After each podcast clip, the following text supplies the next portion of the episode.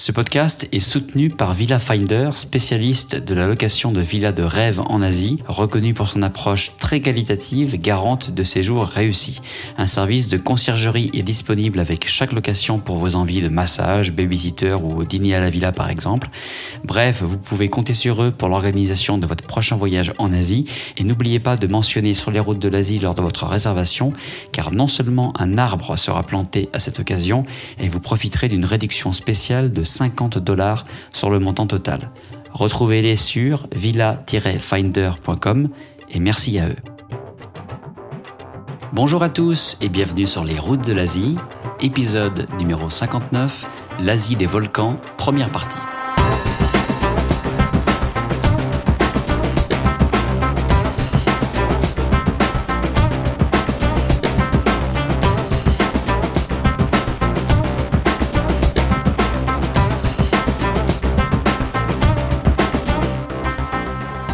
Vous êtes bien sur les routes de l'Asie, le podcast du voyage d'aventure et découverte en Asie.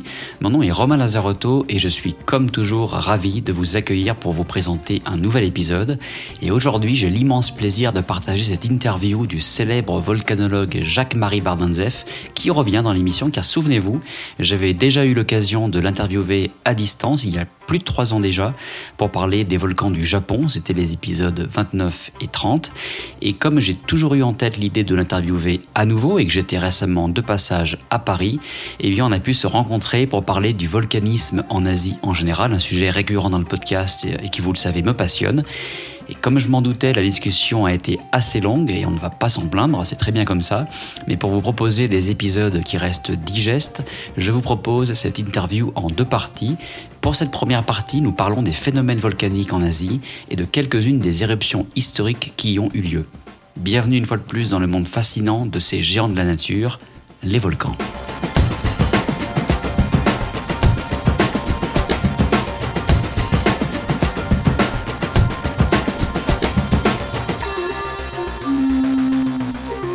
Eh bien bonjour Jacques-Marie, bienvenue à nouveau sur les routes de l'Asie. Bonjour à tous. Et écoute, ça me fait très très plaisir de te rencontrer en personne cette fois, puisque la dernière fois on a déjà fait une interview ensemble, mais c'était par Skype, puisque j'étais à Singapour et toi tu étais chez toi en France. Et voilà, j'en profite de passer euh, par Paris pour venir te rendre visite. C'est vraiment très gentil de m'accueillir euh, chez toi aujourd'hui. Euh, ça fait un petit moment que ça me trottait dans la tête de te, réinterviewer, parce que j'avais beaucoup apprécié notre discussion sur les volcans du Japon. Si vous l'avez pas écouté d'ailleurs, je vous invite vraiment à écouter ce double épisode où on parlait des grands noms du volcanisme au Japon. Et aujourd'hui, pour cette euh, seconde interview, je me suis dit que ça pourrait vraiment être sympathique euh, voilà, de parler du volcanisme en général en Asie avec toi, euh, puisque l'Asie contient de nombreux records en termes de volcanisme, on va, en parler en détail. Mais avant cela, pour ceux qui auraient déjà écouté l'interview précédente, ils savent déjà pas mal de choses sur toi, mais bon, c'est quand même important de rappeler qui tu es, ce que tu as fait pour la volcanologie. Déjà, pour commencer, il y a un point commun entre nous, on est tous les deux dauphinois euh, de l'Isère, donc voilà, ça c'est pour la petite histoire. Mais, euh, mais avant tout, tu es volcanologue et universitaire, puisque tu enseignes sur cette science. Et euh, je sais que c'est une passion que tu as depuis tout petit. Donc peut-être pour commencer, parle-nous de cette passion, de son origine. Oui, c'est une passion pour, pour la terre, pour le minéral, pour la roche, donc après la géologie. Comme tu l'as dit, on est tous les deux euh, dauphinois, on a un petit peu l'accent et d'ailleurs on le cultive, hein, c'est notre, notre plaisir. Et c'est vrai que gamin, bah, dans les, la région grenobloise, je faisais des, des randonnées, des balades avec la famille, avec le, mon grand-père. Et euh, ben, je m'intéressais de plus en plus aux, aux, minéraux, aux fossiles, aux roches. Je faisais une collection. Euh, C'était ma passion. Et euh, cette passion, ben, j'en ai fait un métier. C'est vrai qu'après, ben, je me suis rendu compte que comment fonctionnait la Terre. Euh, j'ai fait, euh, j'étais au club de géologie dans mon lycée. Euh, puis euh, voilà, ça m'a passionné. Puis à ce moment-là, j'ai commencé à m'intéresser à la Terre active, donc au volcan aussi, euh, à la volcanologie. Et euh, la volcanologie, c'était effectivement pour moi le, la partie de la géologie la plus passionnante, la plus intrigante, la plus étonnante. Donc euh, voilà, je suis devenu donc géologue, euh, comme tu l'as dit, euh, volcanologue. J'ai fait des études euh, dans ce sujet-là. Donc j'étais en, en classe préparatoire. Après j'étais à Normal Sup à Saint-Cloud. Euh, j'ai passé l'agrégation. J'ai fait deux thèses. C'était un cursus, on va dire, normal d'un chercheur euh, pour rentrer à l'université. Et donc maintenant je suis professeur d'université à l'université Paris-Sud-Orsay. D'accord, bah, tout un programme. Et puis il faut dire ce qui est quand même, tu fais partie des grands noms de la volcanologie euh, en France. Euh, bien sûr, on, quand on parle de volcanologie euh, et de français, on pense à Arun Taziev, on pense aux, aux Epoucraft, pour ne citer que, que je sais tu as très bien connu. et toi, je crois que ton, ton focus est vraiment sur les volcans actifs, sur l'étude de leur type d'éruption. Euh, mais aussi sur l'histoire des volcans plus anciens. Et aujourd'hui, euh, vous allez voir qu'on va parler euh, de volcans plus anciens qui ont vraiment laissé des traces en Asie. Et je crois même que plus récemment, tu t'intéresses aussi aux volcans, au volcanisme sur la planète Mars et les compares avec les volcans islandais, c'est ça? Oui, c'est vrai que donc moi c'est la volcanologie active au sens dynamisme éruptif, hein, euh, notamment les volcans explosifs. J'ai fait ma thèse sur les nuées ardentes, euh, donc tout ce qui est euh, type montagne pelée, les volcans d'Amérique centrale, du Guatemala, de Costa Rica, des Antilles, des Caraïbes, des différentes îles des Antilles, l'Indonésie également. Donc c'était ma thèse d'état sur les nuées ardentes. Puis après je me suis intéressé bah, à l'ensemble des volcans parce que bah, j'ai encadré des thèses à mon tour, donc avec des thèses d'étudiants camerounais, brésiliens brésilien, malgache, j'ai collaboré avec des différents pays. Et puis effectivement, on élargit ses connaissances et euh, il se trouve qu'à la faculté d'Orsay, il y a une très bonne équipe de planétologie, également il y a une équipe d'astrophysique. Et donc on a été naturellement amené à collaborer parce que il y a des appareils qui sont envoyés euh, autour de Mars ou sur Mars, qui se promènent, qui prélèvent. Et donc maintenant on fait la vraiment, véritable géologie martienne. Il y a des volcans très étonnants. Les plus grands volcans du système solaire sont sur Mars bien que ce soit une planète plutôt petite, il y a des volcans géants. Et c'est vrai qu'on a comparé les volcans de Mars à ceux d'Islande, parce que l'Islande, il y a un côté un petit peu froid qui fait qu'on a un look un peu martien, un petit peu, quoi. Et ça a été extrêmement euh, fructueux de, discuter de tout ça. Et maintenant, on a une idée déjà non seulement des volcans de Mars, mais également des roches de Mars et même des minéraux. On sait qu'il y a des olivines, qu'il y a des pyroxènes, qu'il y a des plagioclastes, des minéraux opaques. Donc on fait maintenant vraiment de la pétrographie des laves et des roches martiennes. Ah bah, c'est passionnant. Et puis, euh, ce qui est passionnant aussi, c'est tout ce que tu as fait comme, euh, recherche, tous tes travaux de recherche euh, que tu enseignes, bien sûr. parce que voilà, tu es un vrai passionné de la transmission des connaissances. On le voit à travers ton blog. On en reparlera tout à l'heure de ton blog. Et, et c'est important parce que le métier de volcanologue, il faut dire ce qu'il est, il paraît un peu élitiste, ou en tout cas est un peu difficile à cerner pour le, pour le commun des mortels. Et, et tout ce que tu fais en termes de, voilà, de communication, de vulgarisation est vraiment intéressant. J'ai pris quelques chiffres comme ça, peut-être qu'ils sont plus à, plus à jour parce que depuis tu en as peut-être fait d'autres, mais j'ai vu passer plus de 380 publications et communications scientifiques, une vingtaine d'ouvrages, donc de livres, euh, certains euh, de vulgarisation pour susciter des vocations auprès de la jeunesse, plus de 450 conférences et plus de 400 émissions de radio et de télévision. Donc c'est assez impressionnant. C'est un beau palmarès. Et je suis vraiment très honoré que tu, voilà, tu parles au micro de Sur la route de l'Asie aujourd'hui. Et puis, euh, pour couronner le tout, il faut quand même mentionner que tu as reçu la Légion d'honneur euh, en 2013 pour l'ensemble de ces travaux euh, qui ont aidé, bien sûr, à faire avancer cette science qui est la, volcanologie. Donc voilà, quelque chose de très important. quand, on parle de volcanologie, on doit parler, je pense, de Jacques-Marie Bardanzeff. C'est absolument inévitable. Et pour cette émission aujourd'hui, je l'ai dit, j'aimerais qu'on parle du volcanisme en général en Asie. Et sur les routes de l'Asie, c'est un podcast que j'ai voulu euh, dédier euh, au voyage d'aventure et découverte en Asie. Et là, on est à, fond dedans. Pourquoi? Parce que la découverte, c'est la découverte, par exemple, scientifique des phénomènes terrestres. Et là, la volcanologie, c'est ça. Et puis, c'est l'aventure. Et on sait que quand on parle de volcanologie, quand on veut aller voir ces géants de feu, c'est une aventure. Chaque découverte de volcan est une aventure, notamment pour ceux qui se grimpent. Euh, et j'ai eu l'occasion moi-même, euh, habitant à Singapour, étant tout proche de l'Indonésie, de, de, me rendre euh, à plusieurs reprises sur ces montagnes. Donc c'est un mix parfait d'aventure et de découverte. Et euh, aujourd'hui, parlons de ce continent incroyable qu'est l'Asie. Je l'ai dit en introduction, j'espère ne pas me tromper en disant ça, que c'est là où je pense qu'il y a le plus de volcans dans le monde, ou en tout cas là où il y a la plus forte activité volcanique. Donc pour commencer, est-ce que tu peux nous dire pourquoi et nous expliquer un petit peu quels sont les phénomènes qui expliquent cette forte activité euh, en Asie en particulier? Oui, alors c'est vrai que pour un géologue et pour un volcanologue, euh, l'Asie c'est fascinant. C'est le continent de, tous les records, des meilleurs comme des pires. Euh, c'est là où il y a le plus haut point euh, du monde, c'est le mont Everest, 8848 mètres, c'est en Asie. C'est là où il y a le point le plus profond, c'est la fosse des Mariannes Philippines, euh, pratiquement moins 11 000 mètres. donc c'est déjà des, taux au niveau topographique, au niveau morphologie, c'est déjà très étonnant. Alors, il faut savoir, c'est qu'au niveau tectonique, c'est particulier parce que beaucoup de plaques se, se, rencontrent à ce niveau-là. Donc euh, l'Asie fait partie en fait de ce qu'on appelle l'Eurasie, hein, donc il y a une grande plaque eurasiatique qui, qui ne bouge pas beaucoup, mais qui est euh, confrontée à d'autres plaques qui, elles, qui bougent et qui, on va dire, euh, rentrent euh, dans euh, l'Asie. Hein. Donc c'est le cas de la plaque indo-australienne, avec l'Inde qui emboutit l'Asie et il en résulte cet immense Himalaya au sens large, hein, avec toutes les, chaînes qui vont de, tous les côtés, donc entre la frontière Eurasie et la frontière indienne. Et puis de l'autre côté, il y a des plaques au contraire qui plongent sous l'Eurasie. Hein. C'est la plaque donc la plaque philippine, qui est elle-même poussée par la plaque pacifique, un peu plus il y a la plaque nord-américaine qui touche au niveau du Kamchatka. Donc il y a cinq plaques qui, qui, sont là et qui bougent un peu dans tous les sens. Il en résulte des, bah, phénomènes telluriques euh, qui sont, on va appeler ça des colères de la Terre à l'échelle Hein. Euh, la Terre n'est pas en colère, mais pour nous, le moindre soubresaut de la Terre, c'est on, est, effrayé. Euh, donc on va dire que l'Asie bah, détient les records des plus grandes catastrophes telluriques en, énergie, en, nombre de victimes, alors que ce soit des séismes, hein, notamment en Chine. Il y a eu des séismes en Chine qui ont fait des centaines de milliers de victimes hein, euh, depuis les derniers siècles. Puis également les plus grandes éruptions catastrophiques euh, en Indonésie notamment, on en reparlera, c'est le Tambora, 1815 et le Krakatoa 1883. Voilà, donc c'est un territoire de record et un volcanologue ne peut pas ne pas aller en Asie. C'est ça, c'est très bien résumé. Je pense qu'on ne peut pas ne pas aller en Asie quand on s'intéresse à ça. Et de toute façon, quand on voyage en Asie, que ce soit dans, euh, au Japon, que ce soit euh, en Indonésie, aux Philippines, mais aussi en Russie, on peut pas les éviter. Je crois que dans le paysage, ils, sont là, ils, font partie du paysage. Si je prends l'exemple de l'Indonésie, bien sûr, dont on parle beaucoup dans l'émission avec Thierry Robinet, que tu connais, puisque tu as navigué avec lui euh, à Zodiac sur le lac euh, du ben, partout où on est en Indonésie, on ne peut pas ne pas voir un volcan. C'est impossible. Qu'on voyage euh, par les voies terrestres, par la mer, par les airs, on voit toujours au loin au moins un volcan. Euh, fumant ou pas, mais en tout cas on voit ces montagnes qui, euh, voilà, qui se dispersent à l'horizon sur ce fameux anneau de feu du, Pacifique.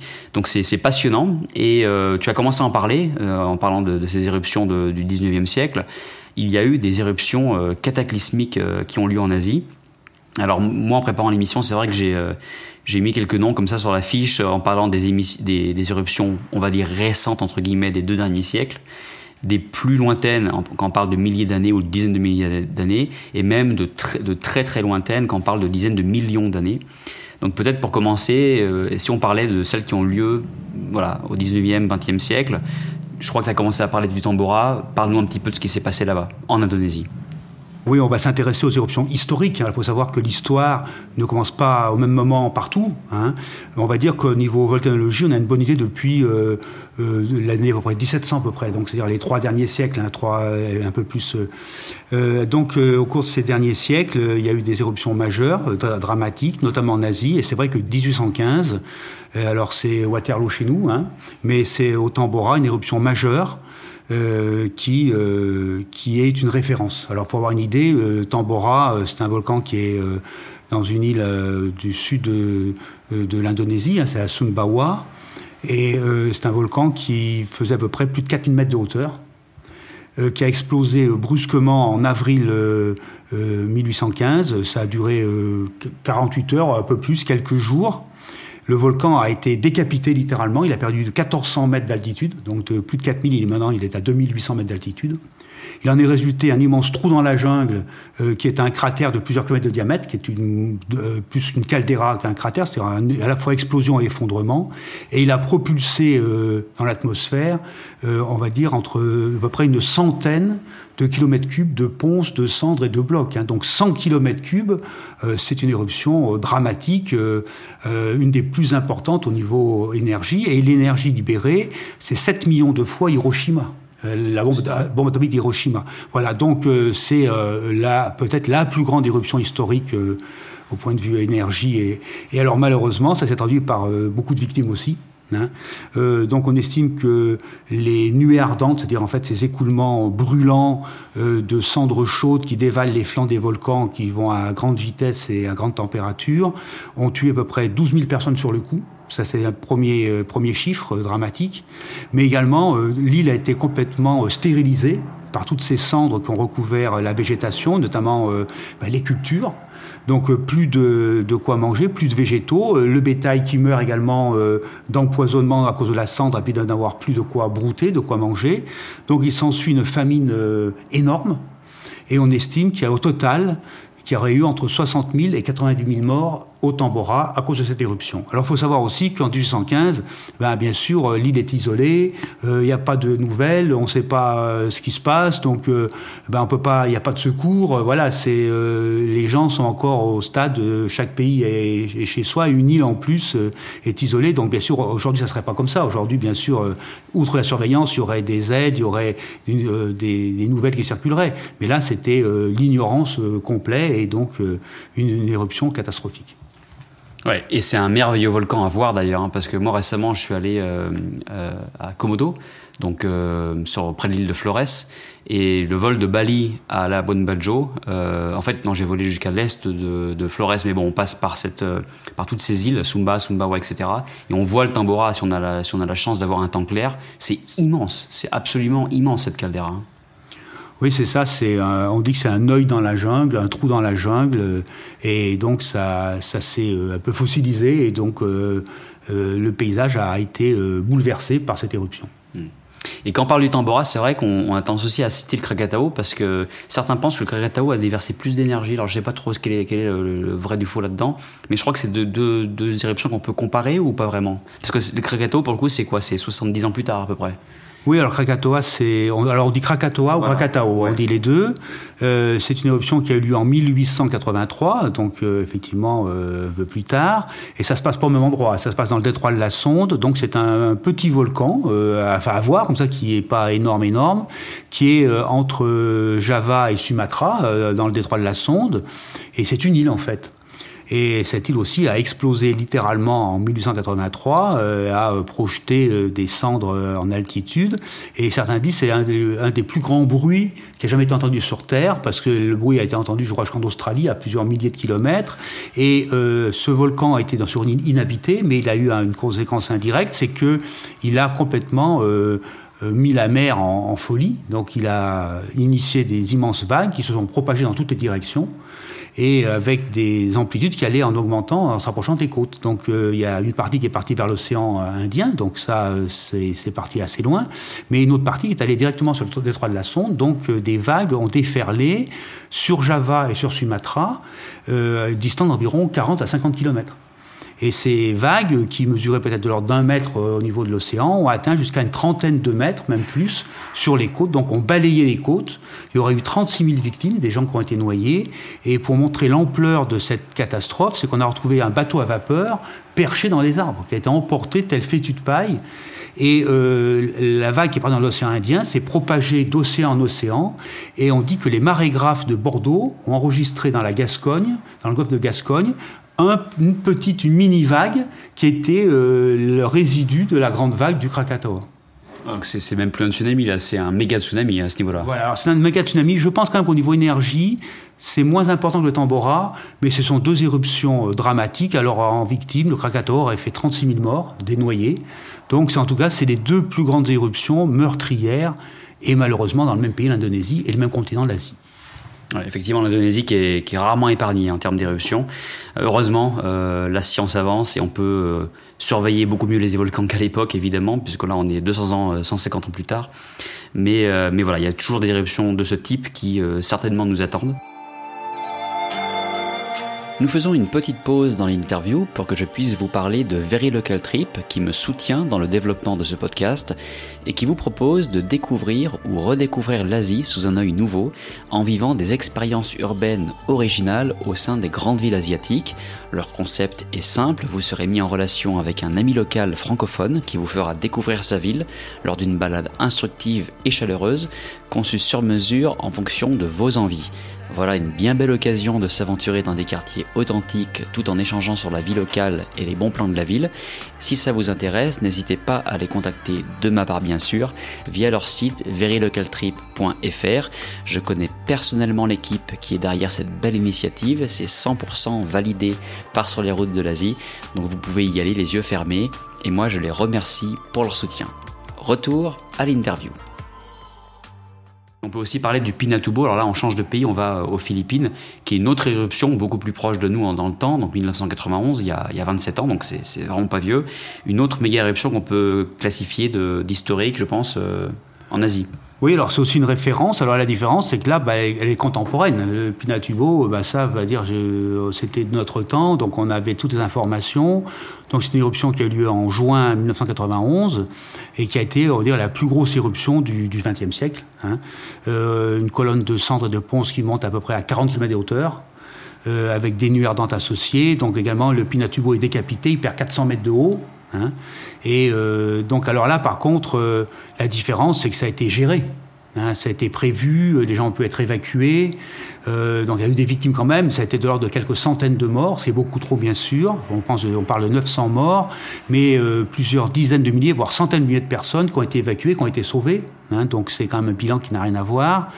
Et les morts en question, c'est des morts qui sont morts plutôt des conséquences indirectes de l'éruption, notamment de maladies, de, de, euh, de choléra, de, de l'eau n'était pas potable. Euh, il y avait effectivement des, cadavres d'animaux dans les rues ou dans les, euh, cours d'eau. Donc voilà, de pollution. Voilà, donc c'est des conséquences indirectes. Donc il y a des victimes.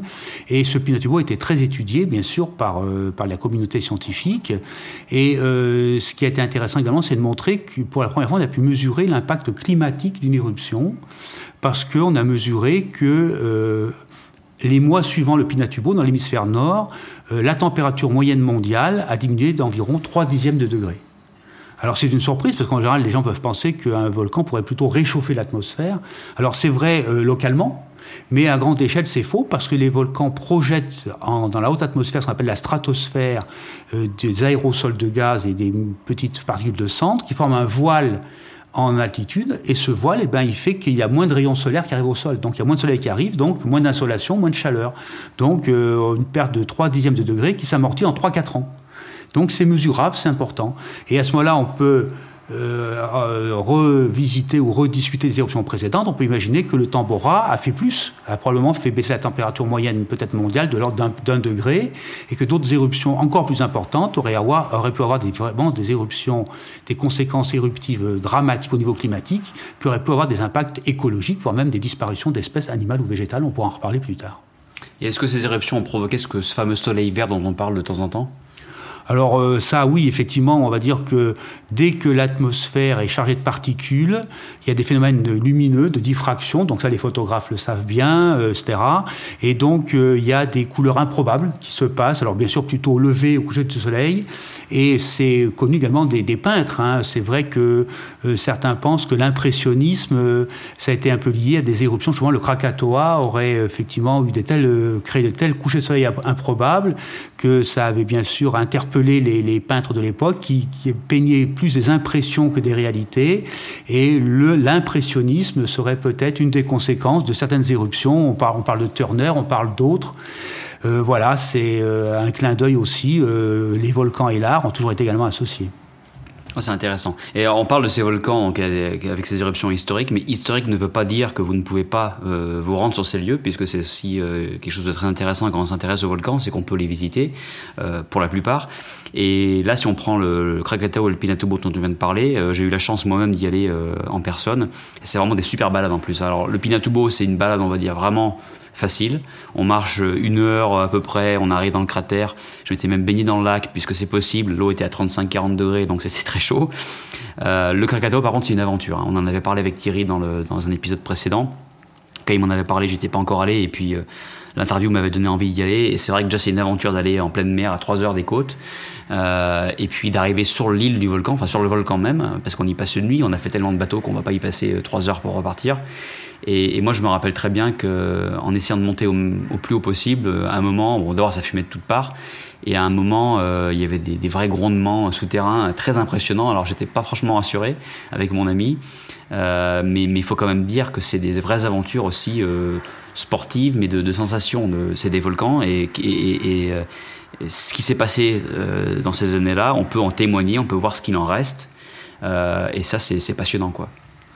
Oui, effectivement. Donc, ces, volcans, effectivement, je les ai visités. Euh, à chaque fois, c'est une aventure. Au Pinatubo, j'étais là en 95. Donc, quatre ans après l'éruption, il y avait encore euh, des conséquences. Notamment, il y avait ce qu'on appelle des coulées boueuses, ce qu'on appelle des lahars. C'est-à-dire que les cendres étaient remobilisées par les, pluies des moussons, des cyclones, des, typhons, des ouragans. Et donc, il y avait eu des, des lahars très importants qui avaient recouvert la ville de Bacolor, qu'on avait survolé en, hélicoptère. Donc, c'était une impression d'immenses euh, champs de vases, de sable mouvant. Et on va dire que chaque année, de nouveaux lahars euh, recouvraient des maisons euh, qui avaient été dégagées l'année précédente. Hein. Donc c'était une catastrophe. Alors ces lahars emportaient tout, euh, euh des, des, vaches, des, zébus. après les cadavres étaient mangés par des insectes. Donc c'était bien sûr de la pourriture. Donc c'était très malsain.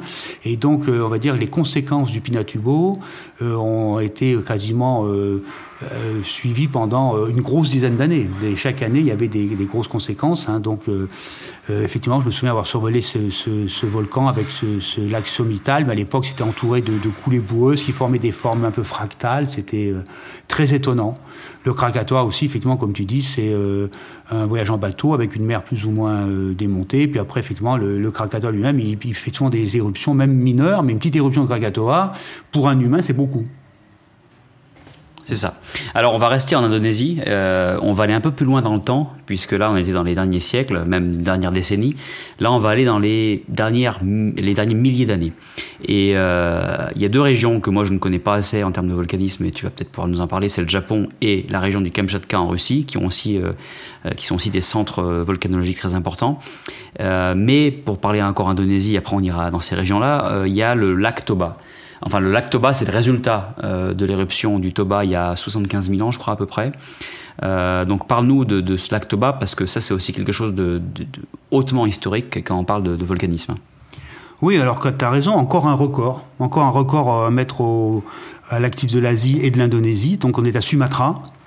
Et le lac Toba, c'est euh, une immense caldeira volcanique, donc un effondrement euh, lié à une éruption majeure. Il faut comprendre que quand un volcan fait une éruption majeure, il produit tellement de magma qu'il reste un trou à la place et que le volcan il s'effondre parce que la poche de magma qui s'est vidée, qui s'est vidangée, ben, elle est compensée par un effondrement du volcan. Et là, c'est un effondrement, c'est un lac qui occupe cette caldeira qui est en gros euh, losangique et qui mesure 100 km de long et 30 km de large. Donc quand on arrive au bord de la caldeira de Toba, on se rend pas compte de ce que c'est parce qu'on voit un lac qui a l'air infini, donc on se rend même pas compte, on voit pas le bout, donc c'est finalement ce n'est pas si spectaculaire que ça parce qu'on sait plus bien où on est.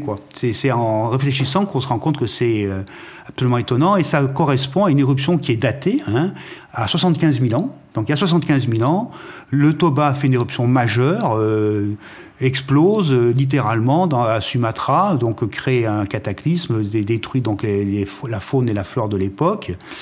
Et on pense même que ça a dû avoir une répercussion climatique tellement importante que peut-être même que l'espèce humaine a été, euh, on va dire, extrêmement euh, touchée, et peut-être même a failli disparaître. Certains généticiens ont refait le génome de l'humanité et on s'est rendu compte qu'on est tous euh, extrêmement proches les uns des autres. Nous sommes tous euh, cousins, frères euh, très proches. Et qu'en fait, ça vient du fait que nos ancêtres communs n'auraient été que 3000.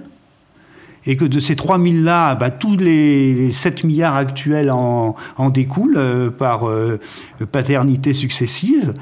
Et ceci parce qu'il y, y, a 75 000 ans, bah, l'humanité aurait été réduite à 3000 personnes à cause de, Toba, donc des conditions climatiques telles, donc sûrement des famines, des, et puis effectivement moins de, de fertilité, enfin bon plein d'événements, et euh, donc c'était presque la disparition de l'espèce humaine qui aurait pu vraiment disparaître à cause de Toba. Donc c'est un peu une sorte de oui, de, miracle que nous autres humains ayons survécu au cataclysme de Toba.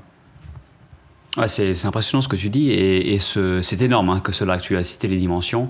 Euh, d'ailleurs, quand on zoome sur la, carte de Sumatra, euh, vue du ciel, on, voit un trou béant, c'est ce lac. Et c'est aussi une très belle balade à faire d'ailleurs. Euh, moi, suis allé pour un week-end, mais bon, on peut, y passer plus de temps. Mais c'est vrai que d'aller en bateau sur lac et d'aller sur l'île qui est au milieu de l'île de Samosir, c'est vraiment une, chouette balade. Là, on est parti il y a 75 000 ans, mais en fait, j'aurais pu commencer par il y a 800 ans à peu près, puisqu'il y a une découverte récente qui a été faite euh, par rapport à une éruption aussi historique sur, euh, sur l'île de Lombok. Donc parle-nous de celle-ci aussi. Oui, alors il y avait aussi euh, une date mystérieuse, c'était 1257.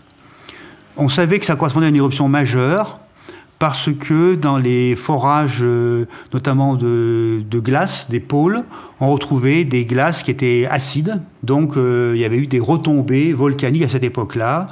Euh, il y avait différents euh, faisceaux d'indices qui on savait qu'il y avait une éruption euh, il y a en l'an 1257, mais on ne savait pas où. Donc moi, dans mes premières éditions de mon livre Volcanologie, je m'avais mis un point d'interrogation. Et puis, donc, des équipes, notamment franco-indonésiennes, s'y sont intéressées, dirigées entre autres côté français par Franck Lavigne, que, je connais bien, hein, qui est un, collègue et un ami. Et ben, ils ont mené une véritable enquête policière et ils ont retrouvé le coupable qui est un volcan euh, dans une île indonésienne, donc au sud de Bali, euh, qui s'appelle euh, Lombok. Et ce volcan, il est près du. Actuellement, il y a le Rinjani, donc c'est un volcan qui est un gros Rinjani ou un, un paléo Rinjani qui s'est appelé le Samalas, qu'on appelait le Samalas, et qui a fait une éruption, euh, finalement, peut-être euh, du même acabit que le Tambora. C'est en fait euh, plusieurs dizaines, voire une centaine de kilomètres cubes, et avec effectivement probablement des grosses conséquences humaines. Peut-être même une, une, ville, voire une capitale de, de l'Empire de l'époque aurait été recouverte par cette euh, retombée de cendres et elle est donc elle est, euh, elle est recherchée. Peut-être qu'un jour ça sera une découverte archéologique majeure. Après avoir mis au, euh, d'avoir trouvé effectivement cette éruption, bah, de trouver également la ville qui va avec. C'est un peu la Pompéi asiatique qu'on recherche quelque part. Voilà, c'est alors peut-être qu'elle est tellement sous tellement de dizaines de, de, de, de mètres de, centre qu'on la trouvera pas, mais peut-être qu'un jour on pourra peut-être la dégager. Et c'est vrai que ça sera ben voilà, de faire revivre euh, une ville qui euh, avait disparu, c'est une sorte de revanche aussi. Quoi. C'est vrai que ces villes-là euh, ont souffert, mais paradoxalement, elles revivent et les gens qui viennent la visiter vont vraiment rendre hommage à cette ville et aux habitants. Donc c'est vrai pour Pompéi, ça sera vrai pour cette ville-là, puis pour d'autres également. D'accord. Bah, c'est vraiment intéressant de voir que la volcanologie peut aussi nous, voilà, nous, nous faire découvrir des choses sur notre histoire, euh, et pas seulement sur l'histoire de la Terre, mais sur l'histoire des hommes. ça, je pense que c'est vraiment, vraiment intéressant, et de savoir qu'on peut apprendre des choses comme ça il y a quelques années, euh, on en découvre encore tous les jours, c'est superbe. Bon, ça c'était quelques noms que je voulais citer. Maintenant, voilà, j'ai parlé rapidement du Japon et de la Russie, le Kamchatka. Là, pour le coup, je connais beaucoup moins ces régions-là, donc j'ai pas trop les noms en tête, mais est-ce que tu aurais euh, une ou deux ou trois, je sais pas, euh, éruptions historiques qui ont lieu dans ces, dans ces territoires euh, dont tu aimerais parler? Oui, alors au Kamchatka, alors là, au Kamchatka, c'est une chaîne volcanique quasiment ininterrompue. Alors des volcans qui sont, on va dire, pas toujours faciles, à cause d'une météo qui est capricieuse. Moi, je suis au Kamchatka, euh, il y a eu euh, du noir et du blanc, du gris, euh, une météo pas facile, donc on voit les volcans, puis on les voit plus. Parfois, on est au pied du volcan, ça gronde, puis on voit pas le volcan. alors, la référence au Kamchatka, c'est le Bezimiani, qui a fait une éruption énorme en 1956. Donc, c'est une éruption aussi qui fait partie des grandes éruptions du XXe siècle. Alors, c'est étonnant, parce que ça, en langage local, ça veut dire le volcan qui a pas de nom. Je crois que Bez, ça veut dire sang, et Imian veut dire le nom, donc volcan sans nom. Et donc on l'appelait Bezimiani. Et effectivement, il a fait une éruption extraordinaire. Alors, pas trop de victimes, voire même peut-être zéro victime, parce que le pays est désertique. Il faut bien comprendre que euh, l'impact d'une éruption dépend bien sûr de son intensité, de sa magnitude, des, volumes et d'énergie libérés, mais également ben, de l'habitat. Donc euh, une éruption au Japon ou en Chine fera beaucoup plus de morts que la même éruption, enfin l'éruption équivalente qui aura lieu au Kamchatka ou en Alaska qui est désertique. Donc c'est vrai que le, faut savoir que le Kamchatka c'est une province donc euh, russe, hein, c'est l'extrême-orient russe. Euh, c'est un territoire qui est plus grand que la France et dont il y a seulement 450 000 habitants la, la, plupart euh, à, la, à, la, capitale, Petropavlovsk, Kamchatsky, quoi, donc euh, Saint-Pierre et Saint-Paul. Donc voilà, c'est une ville un peu comme Grenoble, nous qui sommes dauphinois. Et puis sortie de Grenoble, eh ben, il n'y a quasiment plus rien, si ce n'est ben, des, des, ours, des saumons, des aigles, ben, plein d'animaux, une vie sauvage extraordinaire. Donc c'est des paysages fantastiques, là, effectivement, d'y aller, mais il faut emmener sa, sa doudoune, sa polaire, son parapluie, son kawaii, parce que c'est une météo très difficile, très changeante. Il y a des moments au contraire qui sont très beaux. Puis dans mon contraire, ça va pas, pas, du, pas du tout facilement. Mais bon, c'est vrai que donc voilà. Puis il y en a d'autres, euh, d'autres volcans, euh, euh, bon, qui, qui, ont fait des éruptions. Le Tolbashi qui a fait des éruptions, le Kioshkevoy. Enfin, il y a plein de noms qu'on peut citer. Le Cheveluch, voilà. Mais le Bezimiani, c'est la dernière importante de, de la de, de cette région-là. D'accord. Donc ça, c'est pour la Russie. Et alors au Japon, qu'est-ce qu'on peut, de quoi on peut parler au Japon? Alors au Japon, bah, finalement, il y a aussi beaucoup de volcans. Hein, donc c'est vrai qu'il y a le, le, mont Fuji qui est un peu la référence, hein, qui n'a pas fait d'éruption depuis plusieurs siècles, mais bon, qui, on sait tôt ou tard, il se réveillera. Hein, donc pour l'instant, il se mire euh, dans un lac euh, avec ses belles, ses belles neiges quasi éternelles, puis euh, les cerisiers en fleurs. Hein, mais on sait qu'une éruption du mont Fuji est, est, à craindre et puis menacerait des mégapoles. Euh, sinon, effectivement, euh, ben, euh, tout le Japon était volcanique. Hein. L'été dernier, j'étais à Hokkaido, il y a des volcans. Euh, c'est Kyushu, surtout l'île du Sud, qui est la plus volcanique. Donc c'est vrai que le Sakurajima est un volcan étonnant. Il est souvent en éruption. Et ce qui est étonnant, c'est qu'il est à côté d'une ville, la ville de Kagoshima. Donc quand on va à Kagoshima, eh bien, on a le volcan qui est en arrière-plan. Donc euh, les Parisiens, ils ont la tour Eiffel. Euh, les gens de Kagoshima ont le Sakurajima. Donc on voit les gens partir euh, travailler, puis le volcan qui fume derrière. Les écoliers, ben, ils ont souvent un casque accroché à leur cartable avec une bouteille d'eau, puis un, un casse-croûte au cas où, si ça se réveille, qu'ils puissent être autonomes. les abribus, ils sont en béton parce qu'il faut se protéger des bombes. Enfin voilà, mais les gens vivent avec. Et là, le Japon, c'est quand même un bel exemple de gens qui vivent avec euh, les colères de la Terre, avec les séismes, avec les volcans. Ils savent faire, ils le prennent avec philosophie. Et c'est vrai que tout ce coin-là, il y a également le, Kirishima, qui est un, groupe de volcans, avec, alors qui est très beau à voir, à visiter. C'est des lacs un peu entre les bleus et les verts, des, très beaux paysages, mais également qui se réveillent de temps en temps et qui pro projettent descendre. Voilà. Et puis on peut citer, tout à l'heure, tu as cité les époux Kraft, euh, qui étaient effectivement des amis, qui étaient un peu mon grand frère, ma grande sœur, qui sont morts au Japon, au Mont Unzen, en 1991. C'était quelques jours avant le Pinatubo. Hein, ils sont morts le, le 3 juin, je crois, 1991, alors que le Pinatubo a commencé le 6 juin. Et effectivement, des nuits ardentes. Donc c'était une éruption euh, importante, significative, qui avait fait, euh, euh, je crois, 41 morts. Donc les époux Kraft, Maurice et Katia, des amis, un autre ami volcanologue, Harry Glicken, volcanologue américain que je connaissais très bien aussi, qui avait à peu près mon âge. On avait même logé ensemble lors d'une expédition aux Caraïbes. Puis 39 euh, journalistes de la télé, radio et presse japonaise, donc 42 victimes sous le volcan du Mont Zen. Ouais, on des pertes, euh, des pertes considérables pour la volcanologie. Et c'est vrai que cette éruption, en plus, je crois qu'elle est, euh, on peut la retrouver en vidéo. Enfin, on peut retrouver la, nuit ardente en vidéo sur YouTube. C'est extrêmement impressionnant de voir cette nuit ardente déferler comme ça. Je crois que même sur cette vidéo qui est très connue, là, on voit une voiture qui recule qui très très vite pour s'échapper. Mais c'est vraiment quelque chose d'extrêmement impressionnant.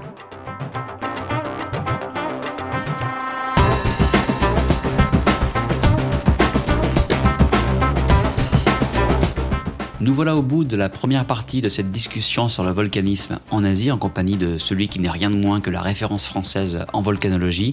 J'ai eu un réel plaisir à passer ce moment avec Jacques-Marie et profiter de son immense connaissance et de sa grande sympathie. La bonne nouvelle, c'est qu'on le retrouve très bientôt ici même pour la seconde partie où l'on va davantage parler des phénomènes et éruptions en cours en Asie. Ne ratez surtout pas ce prochain épisode comme ne ratez pas d'écouter ou réécouter les épisodes 29 et 30 sur les volcans du Japon. Pour retrouver les noms des volcans mentionnés dans cet épisode et les liens vers les livres et le blog de Jacques-Marie, une seule adresse, sur slash 59. Laissez-moi aussi vous dire comment vous, chers auditeurs, pouvez m'aider à continuer de développer le podcast pour le porter vers de nouveaux sommets. D'abord, vous pouvez le partager autour de vous, tout simplement, et aussi laisser une note et un commentaire sur iTunes.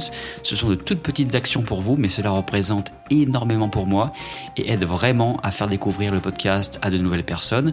Aujourd'hui, j'aimerais citer le commentaire de 13 Anges qui a mis 5 étoiles sur iTunes en disant un grand merci, c'est en faisant mon footing que j'ai découvert votre podcast.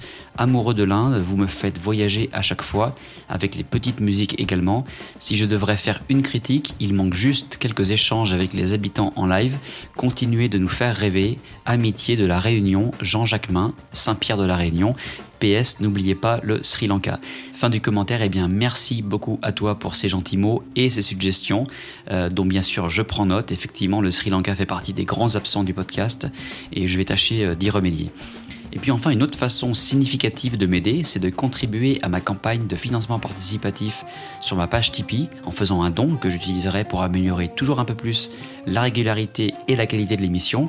J'ai déjà atteint mon premier objectif grâce à vous, à savoir financer l'hébergement du site web et des fichiers audio, ce qui est déjà beaucoup pour moi. Et contribuer, c'est ce qu'on fait par exemple mes tout derniers tipeurs, à savoir Richard, Nicolas, Sylvie, Paulina et Olivier. Merci infiniment à vous tous et merci à vous qui m'écoutez et qui allez faire le pas. Vous ne pouvez pas savoir à quel point cela compte pour moi. Sur ces bonnes paroles, il est temps pour moi de vous donner rendez-vous pour la suite et fin de cette interview avec Jacques-Marie Bardinzef. Ce sera déjà l'épisode 60, et oui, tant de chemin parcouru ensemble et tant à faire encore. A très bientôt, merci pour votre écoute et excellent voyage en Asie.